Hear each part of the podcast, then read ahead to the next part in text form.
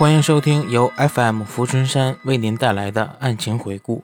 大家好，我是春山。近年来，离婚率逐渐升高，反映出许多夫妻之间的问题。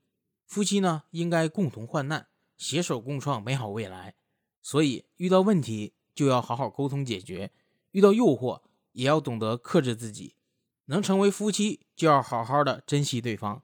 今天，春山就给大家说一说香港一个有名的杀夫案。这个案件呢比较简单，但是能被称为十大奇案之一，必定呢有其奇之处。一是呢作案手法令人难以想象，受害者被其妻子杀死之后，伙同他人进行肢解和烹尸，案发现场没有发现一点尸体的痕迹。二是这名妻子精神错乱，不知是真的弑夫还是胡言乱语隐瞒案情。那么这个案件究竟是怎么发生的呢？其中又有怎样的细节和故事呢？下面我们一起回顾本期香港十大奇案之一——康怡花园烹夫案。一九八八年二月二十三日下午三点，二十八岁的傅美玲在离开位于康怡花园 D 座的家时，见到母亲正在拖地，而母亲的鼻孔间有血渍。询问的时候。发现父亲竟然不知所踪，继续追问后，少女的母亲说：“你爸爸想用毛毯把我闷死，所以我已经用铁锤把他杀死了。”少女听到这番话，吓得大惊失色，赶紧推开父母房门寻找父亲的踪影，但母亲一直阻止，因为要急着出门。她最初时以为只是母亲的胡言乱语，但是在这之后，竟然真的没有再见过父亲一面了。到了后面，他已经逐渐相信了母亲之前说的话是真的，可是却不忍心报警揭发母亲的罪行。一个月之后，一九八八年三月三十一日下午五点，富堂的大女儿傅美玲在律师的陪同下到北角警署报案，表示父亲已经失踪一个多月了，而母亲马洁芝曾经提及已经把丈夫杀掉。警方认为事态严重。将案件交由东区重案组跟进。经初步调查后，于四月一日凌晨一点，在湾仔灿头街二至十号的一个单位内拘捕傅堂的妻子马杰芝，列为怀疑谋杀案处理。其后以谋杀罪起诉马杰芝，令全港第一宗找不到尸体的肢解案正式曝光。警方其后又拘捕了马杰芝。任职理发匠的弟弟，五十四岁的马显坤，以及另外两名男子梁志杰、石志明，指控他们于二月二十一日企图抢劫开有塑胶厂的富堂。案发的时候，妻子马杰芝与丈夫富堂已经结婚二十九年，生有两个女儿。富堂常常因为马杰芝没有给自己生儿子而有所不满，久而久之，便在外面有了小三儿。后来被马杰芝发现。马杰之要求傅堂离开小三儿，又或者给自己二十万分手费，而傅堂根本没有理会马杰之的要求，反而让他不要再烦人。于是马杰之找到弟弟马显坤商量，看如何才能让傅堂屈服。马显坤找来两人帮忙，一个是工人石志明，后来呢石志明转为了特赦证人；另一个呢是马显坤的朋友梁志杰，每人呢付八千五百元。先支付定金五千元。马杰之知道傅堂有吃安眠药睡觉的习惯，于是呢，马杰之等傅堂吃完安眠药睡着之后，就让马显坤他们三个进房，将傅堂捆绑后，逼他给钱。由于马杰之给的酬劳实在太低，马显坤三人并没有向傅堂要约定好的二十万，而是索取三十万，打算自己私下再多分一点。但傅堂相当硬气。宁愿死也不愿意给钱。马显坤等人在这个情况下僵持了两天，拿傅堂也丝毫没有办法，又不能杀他，只能离开。于是这时候，房间只剩下马杰之与傅堂两个人。马杰之在这个时候其实完全没有动杀心，因为担心傅堂饿着了，还专门去煮粥准备喂傅堂吃。但没有想到，此时傅堂已经自行松绑，还拿着电饭煲袭击他。马杰之大怒。走出房间，找了把铁锤，直接将傅堂打死。傅堂死后，马杰之外出买了一把电锯回来，他怕有人知道自己杀了人，于是用电锯将尸体肢解。值得一提的是，他发现用电锯会导致血肉横飞，不好收拾，于是又去换了把手锯，慢慢肢解，然后把一件件残肢放入焗炉和蒸煮用的大锅里烹熟，使尸体表面的血液蒸发，避免尸体发臭及渗出血水。之后。将透明的残渣连骨带肉一件件放到橡胶袋里，弃置到了西湾河的垃圾站里，扔掉了家具以及富堂的物件，只剩下富堂的身份证影印本。手段极其纯熟干净。数周后，马杰之声称丈夫富堂与小三儿要杀他，与女儿搬到了湾仔汕头街。三名香港政府证件科化验师曾经到凶案现场收集证供。当时呢，见到屋内连一件家具都没有，而且并没有任何尸首，只发现其中一间睡房的柜儿、窗帘、墙壁、墙角、天花板以及厨房门上均沾染上血迹。由于当时香港未有 DNA 鉴证技术，化验师只能够化验到血型，但血点实在是太细，化验师根本无法证实血渍是否来源于死者腹膛。马杰之和马显坤于一九八八年四月四日在中央裁判署提案，而涉及参与刑劫的梁志杰、石志明则在四月八日于同一地点提堂。裁判官将马杰之、马显坤、梁志杰和石志明所涉及的罪行分为三个案件处理。一九八八年六月一日，控方决定撤销梁志杰以及石志明的控罪，二人当庭获释。而马显坤则被控诉非法禁锢罪，中央裁判所于六月十二日裁定马杰之及马显坤所犯罪行表面证据成立，并将案件转介到高等法院审理。案件于一九八八年九月二十九日开审，控辩双方首先就马杰之的精神状态是否适合受审展开争论。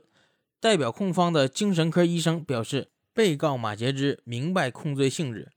并了解法庭正在进行的事情，认为马杰之适合答辩。代表辩方的两名精神科医生认为，马杰之与丈夫的关系欠佳，在长期容忍下出现幻觉。傅美玲向法庭展示一封由马杰之所写的信件，内容讲述自己如何被丈夫杀害，并要求女儿替他找傅堂报仇。因此，辩方认为马杰之不适合答辩。此外，控辩双方的精神科医生均表示，马杰之患有慢性精神分裂症，经常怀疑自己被人迫害，并产生幻觉，分不清幻想和事实。最后，陪审团决定裁定马杰之适合出庭受审。案件于一九八八年十月四日审结。判决之前，主审法官贝利曾经引导陪审团，此案是一宗反常案件，由于找不到尸体。因此，未有足够的证据指控被告曾经杀人，而两名具有经验的精神病专家均实证被告于二十年前开始患上幻想被害的精神分裂症。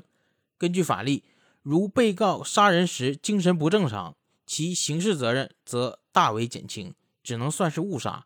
法官提醒陪审团要忘记所有的偏见，以及不要理会民间的传说。应根据在法庭内所听到的证供和证物作出裁决。假如陪审团认为被告向警方承认杀人的证据是真的，应裁定被告误杀罪成立；否则，应将被告释放。陪审团只需以大笔数据即可裁定被告误杀罪的成立。如认为被告罪名不成立，则意见必须一致。由四男三女组成的陪审团退庭商议六小时后。以五比二票数裁定马杰之误杀罪名成立，法官判处马杰之无限期入住精神病院接受治疗。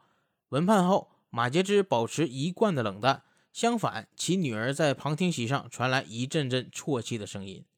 而三天后的一九八八年十月七日，马杰之的弟弟马显坤在高等法院承认非法禁锢傅堂，获轻判入狱两年，缓刑两年。法官在判决时表示，这呢是一宗特别的案件，也是一件家庭悲剧。马杰之向被告求助，表示傅堂有婚外情并虐打他。而被告与两名朋友到案发现场捆绑傅堂以及假装行劫时，并没有携带任何武器，显示他们并非职业罪犯，日后重犯的可能性不大，因此轻判被告。而被告在案发后已经被警方扣留了两个半月，因此接纳辩方律师的要求，判被告缓刑，让被告可当庭获释。可笑，真可笑啊！这个判决就像小孩过家家一样。这个案子的部分情节呢，曾经呢被改编成很多的影视作品，例如1992年亚洲电视出品的电视节目啊，《香港奇案之烹夫》；1993年上映的电影《烹夫》。一九九四年，李大邦的著作《乌村鬼路》啊，其中一个单元故事《北角康怡花园人心大补汤》。二零一六年出版的单元故事小说《变态杀人狂的恶有恶报》单元，有兴趣的听众呢，可以去看看。之后，此案被誉为香港十大奇案之一啊。案发的房子呢，多年间不断的被传媒、市民以及灵异爱好者描绘成香港最猛的凶宅之一。案发后两年。该物业以港币一百一十多万元出售于投资者，啊，这个投资者呢随即将物业放售图利，但没有任何买家愿意接手。其后呢改为物业招租，租客均是外籍人士，其中包括足球运动员汤美以及其家人。案发单位的业主呢曾经于一九九零年到二零零零年以拍卖的形式出售此物业。但是呢，不成功。而临近案发房子的附近啊，所有房子的价格都也受到了负面影响。此案被告马杰之在小榄精神病治疗中心接受治疗七年后，医生呢因为他的精神状况已经康复了，于是呢，在一九九五年年底获释。二零零八年五月，灵异节目主持人陈云海到土瓜湾试图寻找富堂昔日的厂房，并向附近的街坊。打听富堂家人的下落，但厂房原址呢已经由其他商铺取代了，也没有人呢知道富堂家人的下落。陈云海也尝试到康怡花园的案发现场啊，按门铃拜访住客，但是呢没有人答应。结尾呢总结一下这个案件：被告马杰之被认为是精神分裂，产生幻觉，把错误的记忆信以为真，在其供词中呢承认杀夫亦不可靠。描述杀人过程一直是荒谬胡言，所以被判无罪。但是他在书面上以及录像带里的供词啊，基本上一致。尽管无证据、无尸体，控方举证困难，但马杰之却承认杀人。他在案件的重演中将细节娓娓道来，详尽细致。但是呢，在法庭上有精神方面的专家去证明他患有精神分裂症，已经呢有二十年的病例，所以他的认罪。又是否可信呢？事实上，开始马杰之的确承认杀人，但后来又否认杀掉了丈夫。究竟他有没有杀人，还是他自己幻想杀人呢？